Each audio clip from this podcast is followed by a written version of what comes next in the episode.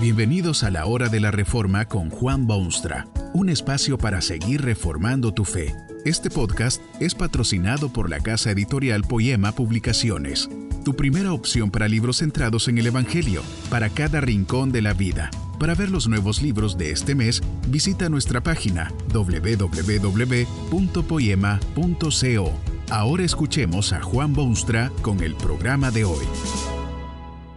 El saber más salvador es el título de la conferencia que presenta a continuación el reverendo Juan Boonstra y está basada en las palabras bíblicas de Juan 17:3. Que te conozcan a ti, el único Dios verdadero, y a Jesucristo, a quien has enviado.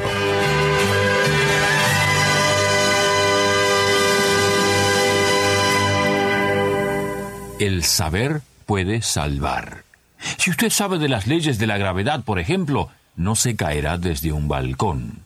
Si sabe de electricidad, puede salvarse al no meter el dedo en un enchufe. Y si sabe conducir un automóvil, es posible que se salve de un accidente fatal en la carretera. El saber puede salvar. Pero no hay sabiduría suficiente en este mundo para salvar al hombre en el sentido pleno del vocablo. Después de todo, quien no se cae de un balcón muere poco después y ¿qué será de él entonces? El que jamás fue sacudido por una fuerte corriente eléctrica, después se muere de un ataque al corazón. Y el que siempre supo manejar en las carreteras, se muere al fin de pura edad. Todo el saber no pudo salvarlos. Usted sabe que el hombre es cosa muy especial, creado a imagen y semejanza del mismo Dios es eterno, diseñado por el arquitecto para vivir y seguir viviendo. Lo triste es que se introdujo en su vida el pecado mortal, y ahora no hay saber humano que pueda salvarlo. Todos han pecado y están privados de la gloria de Dios. No hay quien haga bien, no hay ni aun uno. Usted puede estudiar todas las ciencias matemáticas de las más avanzadas universidades pero su destino eterno no se altera. Aunque obtenga un doctorado en ciencias exactas o económicas o en humanidades, todo su saber no puede extraerlo de su pantano espiritual.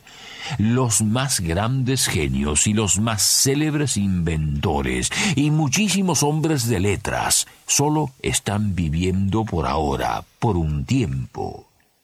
Vivirán al entrar en la vasta eternidad, se quedarán con sus libros y teoremas y teorías y doctrinas e ideas, volverán al polvo de donde fueron tomados, se salvan o no.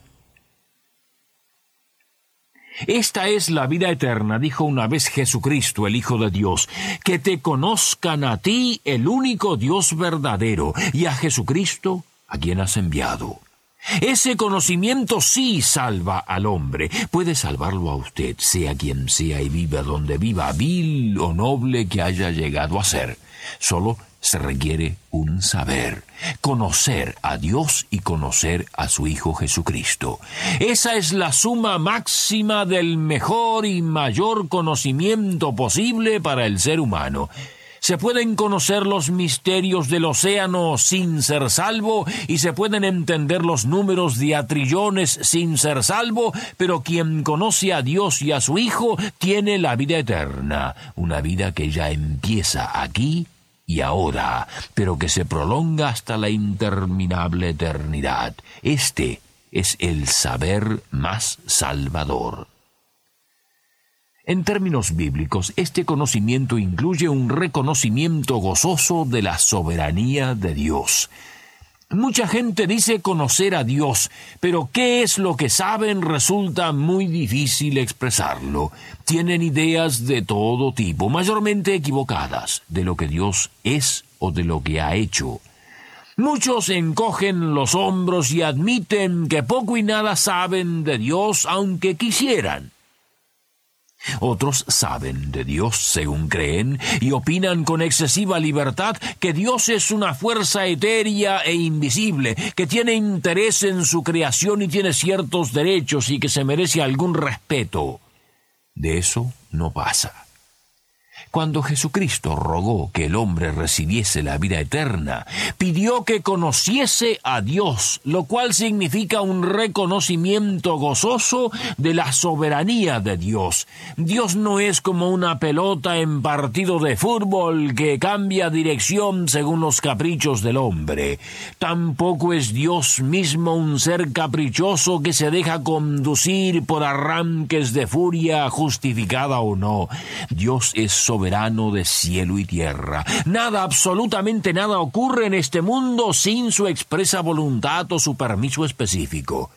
Jesucristo informó que ni siquiera un cabello de la cabeza humana cae a tierra sin la voluntad de su Padre. Dios es soberano y no siempre entiende el hombre lo que Dios hace, no siempre entiende lo que Dios pide de él, no siempre entiende cuál ha de ser su conducta frente a Dios, pero sí reconoce siempre que Dios es soberano y que eso le da derecho a hacer lo que le place soberanamente decidió iniciar el plan de salvación al comienzo de la historia. Soberanamente llamó a una familia de tierras paganas. Soberanamente sacó a su pueblo de la esclavitud de los egipcios. Soberanamente conservó a su pueblo hasta el día inolvidable de la primera Navidad soberanamente ha enviado por el mundo su mensaje y mensajeros y ha permitido que muchos le conozcan y sean salvos.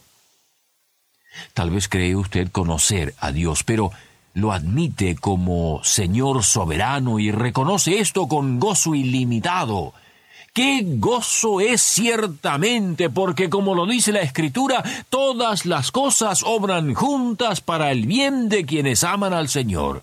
Soberano es Dios y tiene incuestionable poder sobre todos sus enemigos. Conocer a Dios y a Jesucristo es también una aceptación alegre del amor de Dios. ¿Puede usted decir con alegría en lo más hondo de su ser que Dios lo ama? Es relativamente fácil conocer a Dios como juez inflexible. Al fin y al cabo, usted ha pecado groseramente y usted lo sabe y todo el mundo lo sabe. Aún en sus momentos más valientes y crueles, usted sabe que esos pecados suyos se merecen castigo y usted sabe que lo recibirán, porque, bueno, Dios es justo juez. Este sentir es lo más natural en vista de la situación existencial.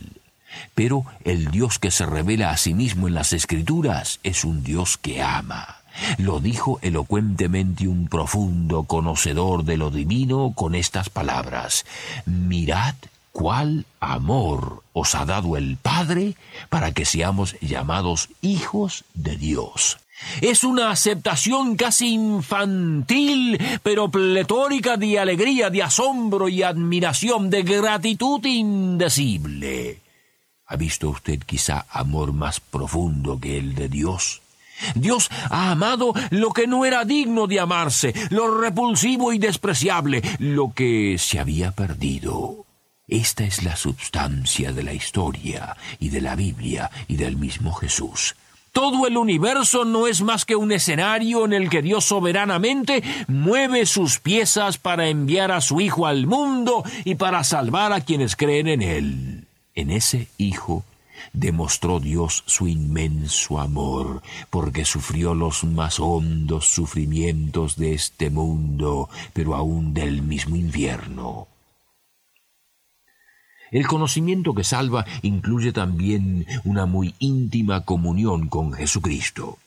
No es cosa de saberse cien textos bíblicos o veinte fórmulas religiosas o diez doctrinas fundamentales. La salvación del hombre depende de su relación personal con Jesucristo, el único mediador entre Dios y los hombres. ¿Está usted íntimamente ligado a Él? ¿O se trata meramente de una asociación más bien histórica o familiar? ¿Nunca ha estado usted cara a cara solo con Jesús? ¿No tiene usted esa relación íntima con Él? En ese caso, está muy lejos usted de conocerle. Esto es lo que Él mismo dijo sobre este tema cuando andaba por la tierra. Yo soy la vid, vosotros los pámpanos. El que permanece en mí y yo en él, éste lleva mucho fruto, porque separados de mí nada podéis hacer. Tal vez se siente usted orgulloso, justamente orgulloso de lo que sabe y no quiere perder lo que le costó tanto sudor y trabajo. Hasta quizás se merece usted una licenciatura en su terreno de estudios y poco le interesa esto de conocer a Dios y a su Hijo. ¿Sabía usted que todos sus conocimientos sin Cristo no pueden darle vida eterna? ¿No estaría usted dispuesto a abandonarlo todo con tal de obtener la vida eterna? Dios, sin embargo, no le exige tal barbaridad. Dios solo lo invita a conocerle a Él y a su Hijo Jesucristo, porque eso es vida eterna. Y luego sí, todo el conocimiento que usted tenga, todos los títulos que se merezca, todo el saber que haya acumulado, úselo para la gloria bien merecida de Dios. Dios se ha convertido en su tiernísimo y amante Padre, a quien usted se deleita en obedecerle. Usted le reconoce gozosamente como soberano absoluto y acepta su amor inmenso con humildad y gratitud.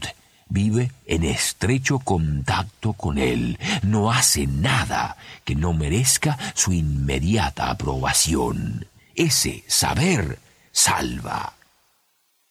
Con esto que este mensaje nos ayude en el proceso de reforma continua según la palabra de Dios. Si quieres profundizar en la exposición bíblica, puedes buscar más recursos en www.poema.co. Allí encontrarás libros que te ayuden a entender la palabra de Dios y aplicarla a tu vida. Poema, el Evangelio para cada rincón de la vida.